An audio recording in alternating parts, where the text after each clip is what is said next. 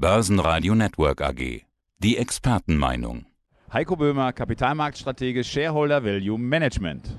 Heiko, wir treffen uns gerade zum ersten Mal in echt lange per Telefon, lange online, jetzt endlich wieder in echt, nämlich auf der Invest in Stuttgart. Man hört im Hintergrund, wie schon die ersten Leute eintrudeln. Es ist noch ganz früh am ersten Tag, aber für dich ja gar nicht die Besonderheit, denn du warst schon unterwegs. Es ist nicht die erste Veranstaltung für dich. Ich weiß, du warst bei der Berkshire Hathaway Hauptversammlung. Äh, das ist das Thema, da haben wir noch gar nicht drüber gesprochen. Deshalb will ich Richtig. damit mal einsteigen. Wie war es denn?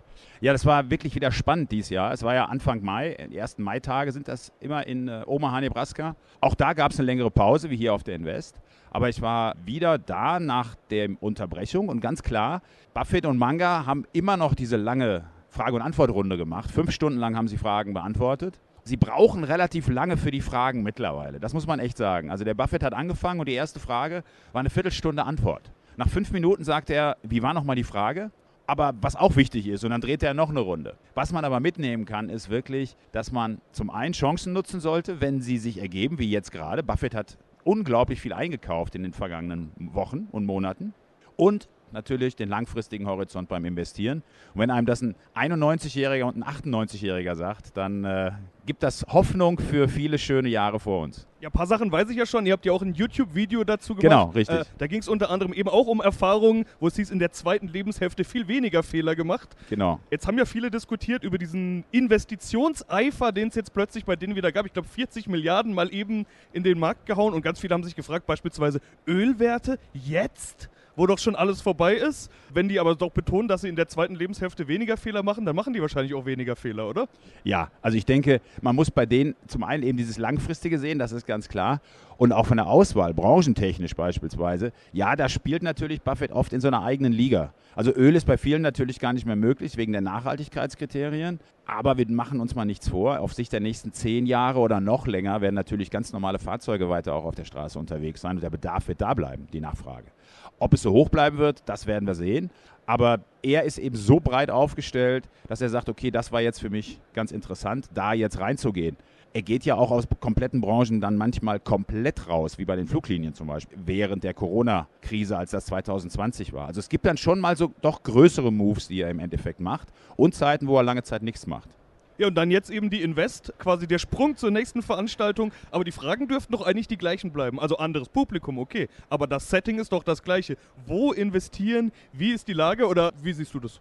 Das sehe ich ähnlich, das sehe ich ähnlich. Denn äh, die Fragen, die dort gestellt werden in Omaha, das ist wirklich oft dieses, wie soll ich mich aufstellen, wie soll ich mein Vermögen anlegen? Ja, und dann wird er natürlich auch nach Empfehlungen gefragt. Seine eigene Aktie kann er nicht empfehlen, was er aber dann auch immer wieder gerne macht, weil er sagt, okay, die Performance, die wir mit Berkshire Hathaway in den vergangenen 20 Jahren gemacht haben, die ist schwer wieder überhaupt noch zu erzielen. Wenn man wenigstens am Aktienmarkt dabei ist, dann mit einem breiten Index. Zertifikat beispielsweise. Also das sagt er eben auch. Also es ist dann nicht nur diese Empfehlung, okay, Einzelwerte rauspicken, das ist das, was wir machen. Viele, die neu anfangen und auch die, die jetzt hier auf der Invest sicherlich sind, für die ist es erstmal wichtig, überhaupt mit dabei zu sein. Und vor allen Dingen für die Masse der Menschen, die nicht auf der Invest sind und die nicht investiert sind. Da haben wir ja noch viel vor uns. Ja, manch einer hört vielleicht von denen auch jetzt zu, aber Genau. ich glaube, die meisten, die zuhören, die sind vermutlich schon investiert und fragen sich eher umgekehrt, oh Gott, soll ich lieber schnell raus? Das ist ja auch so eine Frage, die in den letzten, ja seit Mitte Februar muss man sagen, seit Ja. dem Kriegsausbruch immer wieder aufkommt. Aber das ist nicht alles. Wir haben ja auch noch Inflation, wir haben Zinswende in Anführungszeichen. Ich weiß nicht, ob Zinswende ein zu großes Wort ist, aber wir sehen auf jeden Fall einen Wechsel in der Zinspolitik und, und, und. Eigentlich kann man ja diese Liste beliebig weiterführen. Da sind viele Probleme. Die Sorge der Leute, ob man vielleicht mal raus sollte, zumal manch einer ja hoffentlich noch Gewinn hat, ist ja berechtigt, oder? Auf jeden Fall. Also wenn man von der eigenen, ja, vom eigenen Zeitrahmen her, da ist die Frage, wie man investiert ist und wie man überhaupt den Zeitrahmen auch setzt. Also ein Jahr, drei Jahre, fünf Jahre. Wenn man, je länger man den setzt, desto unwichtiger wird eigentlich der Zeitpunkt, der jetzt eigentlich gerade ist. Das ist auch klar. Aber wenn man beispielsweise auf hoch stark schwankenden Titeln jetzt noch Gewinne hat, wäre es vielleicht nicht verkehrt, da mal auch was vom Tisch zu nehmen. Weil das ist auch oft das Problem bei Menschen, die neu an der Börse sind. Eine Aktie ist unglaublich schnell gekauft, aber verkauft, das ist oft das Problem. Dann kommt immer, da muss ich Steuern zahlen. Und was soll ich dann machen mit dem Geld? Und jetzt habe ich ja noch ein bisschen Gewinn. Dann rutschen die ganz schnell mal leicht ins Minus und dann rutschen die aber auch mal 30, 40 Prozent ins Minus und dann wird natürlich gar nicht mehr verkauft. Aber ist doch eine gute Frage. Also ich habe auch viele Leute in meinem Umfeld, die sagen, soll ich nicht mal verkaufen? Aber dann sage ich, was willst du denn dann mit dem Geld machen? Genau. Und das ist, ja, es gibt dieses Wort, there is no alternative, TINA. Bezogen auf Aktien. Es gibt keine Alternative. Jetzt kommen schon die ersten Stimmen, die sagen, doch, es ist nie eine alternativlose Situation. Und sicherlich gibt es was, was beim Anleihenmarkt sich wieder tut. Wir haben erste Renditen beim Anleihenmarkt. Aber was nützt mir eine 1% Rendite bei einer Bundesanleihe, wenn ich 7% Inflation habe, die darauf wirkt. Dann habe ich zwar wieder eine positive Anleihenrendite, die gleicht mir das aber nicht aus. Also, ich werde keinen realen Kapitalerhalt mit Anleihen erzielen und da bleiben mir einfach nur die Aktien. Und das ist auch das, was ich versuche in meinen Vorträgen, wenn ich unterwegs bin, immer wieder rüberzubringen. Realen Kapitalerhalt gibt es derzeit nur mit Aktien.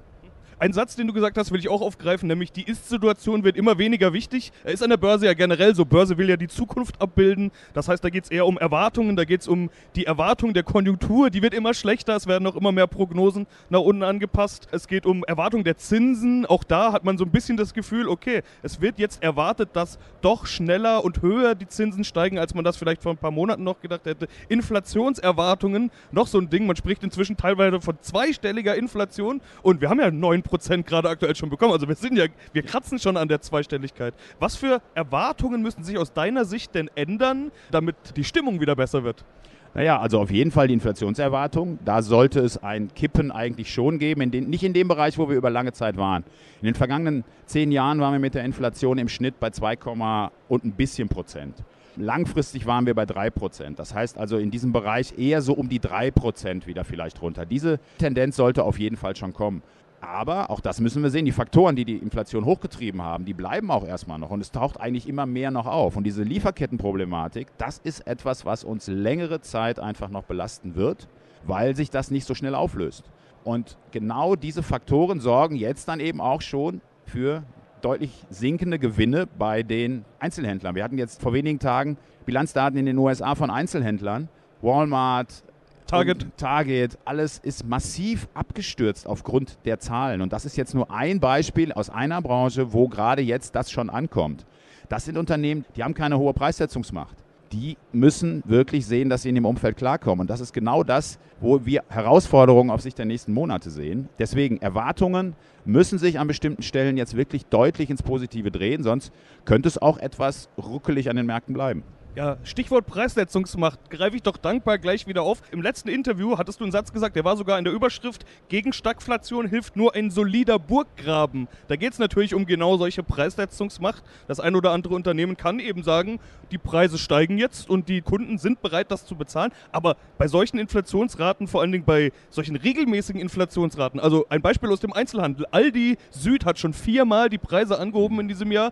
Die können das vielleicht machen, aber könnte man das jetzt als andere Firma auch tun. Einfach viermal die Preise anheben. Irgendwann sagen die Kunden, die Lieferanten doch auch, nö, jetzt reicht's. Genau. Und da muss man eben gucken, in welchen Segmenten man tätig ist. Ne? Also wenn ich jetzt wirklich stark auf Rohprodukte und Rohstoffe angewiesen bin, da habe ich natürlich wirklich große Probleme. Da hatten wir teilweise Anstieg bei den Erzeugerpreisen in Deutschland aufs Jahr gesehen von 30 Prozent. Das ist natürlich unglaublich schwierig bei Fertigprodukten an Leute weiterzugeben, an die Kunden weiterzugeben. Bei Services und Dienstleistungen sieht es natürlich anders aus, weil da natürlich die Einkaufspreise in dem Sinne anders strukturiert sind. Und das sind eben auch die Bereiche, wo wir nochmal verstärkt geguckt haben. Und wenn man da wirklich Unternehmen mit einer hohen Preissetzungsmacht findet, eine Microsoft beispielsweise, wenn die Microsoft den Preis fürs Office-Paket im Monat um einen Dollar anhebt, dann wird nicht alles in der Welt auf Open Office wechseln. Also die haben einfach diesen unglaublichen starken Burggraben sich entwickelt im Verlauf der letzten Jahrzehnte eigentlich schon, dass die dazu in der Lage sind.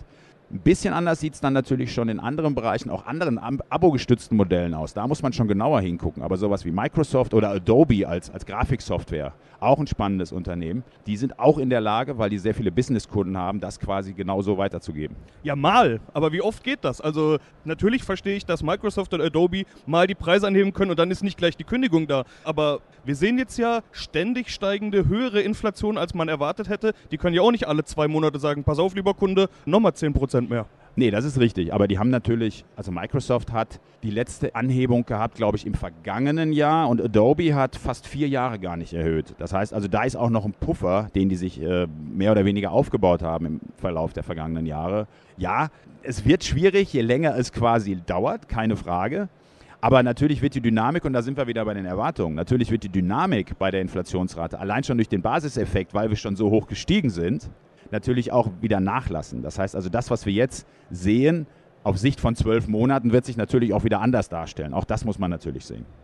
Dann sind wir auch wieder beim Thema Chancen. Das will ich auch noch Genau. aufgreifen. Wir haben diese Zinsanhebungen, in denen der Markt gleich die Tech-Branche komplett nach unten geschickt hat. Da wurde richtig abverkauft, teilweise bei diesen Superstars, zu denen ja auch Microsoft gehört, ging es wirklich deutlich runter, zweistellig. Ich glaube, Apple sogar über 20 Prozent, ein Viertel Market Cap einfach mal vernichtet innerhalb von wenigen Wochen. Aber das ist ja sozusagen sippenhaft. Also diese, diese Idee, die Zinsen steigen, also wird bei Tech-Werten abdiskontiert und die Zukunft, die Schulden der Zukunft kosten. Apple hat doch gar keine Schulden, oder? Die haben doch ein riesendickes Bankkonto.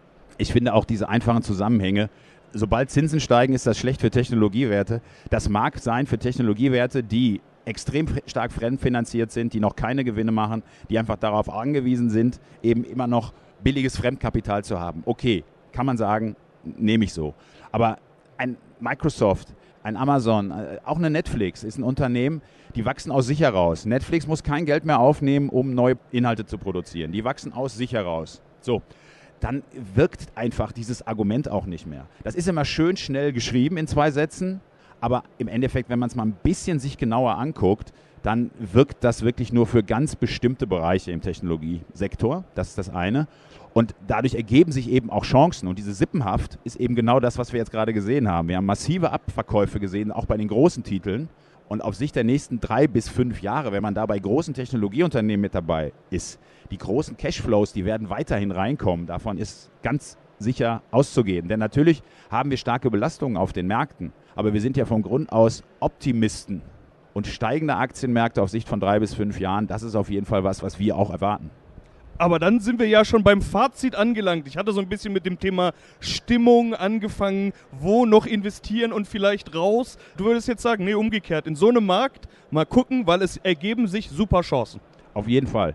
Also wir sind derzeit beispielsweise in den Fondsmandaten sehr niedriger investiert als sonst. Also wir sind vorsichtiger unterwegs, keine Frage. Wir suchen aber auch neue Chancen und sind auch parat bei hochqualitativen Aktien dann auch jetzt das Niveau zu nutzen. Und ganz ehrlich, dieses Market Timing ist extrem schwierig bei diesen großen Titeln. Und natürlich, viele Investoren scheuen sich vielleicht jetzt auch reinzugehen. Aber das ist auch genau der Ansatz zu sagen, okay, hier ist das aktive Management, hier setze ich auf die Expertise von Managern, die seit 20 Jahren nichts anderes machen. Die übernehmen für mich das Market Timing und ich kann langfristig mit dabei sein. Ja, dann sage ich Heiko Böhmer, vielen Dank hier auf der Invest in Stuttgart am Börsenradio stand und alle beide sind jetzt warm geredet und ready für die Invest. Ich danke dir. Ich danke dir auch. Börsenradio Network AG. Die Expertenmeinung.